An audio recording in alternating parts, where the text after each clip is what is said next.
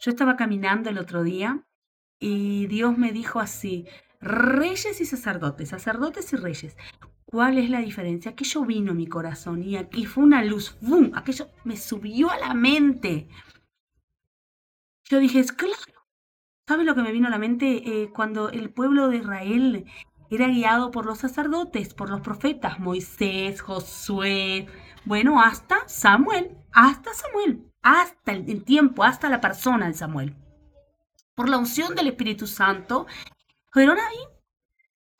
Y de repente el pueblo quería rey, porque el pueblo no quería, eh, quería un líder, como era común y veían por ahí una persona que hiciera eh, hiciera estrategias de, mercado, estrategias de, gobierno, estrategias de...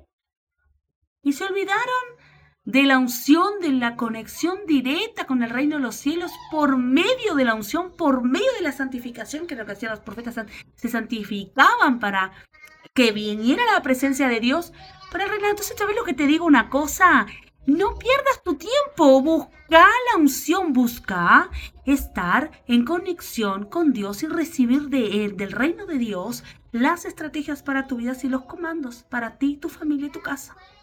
No pierdas el tiempo.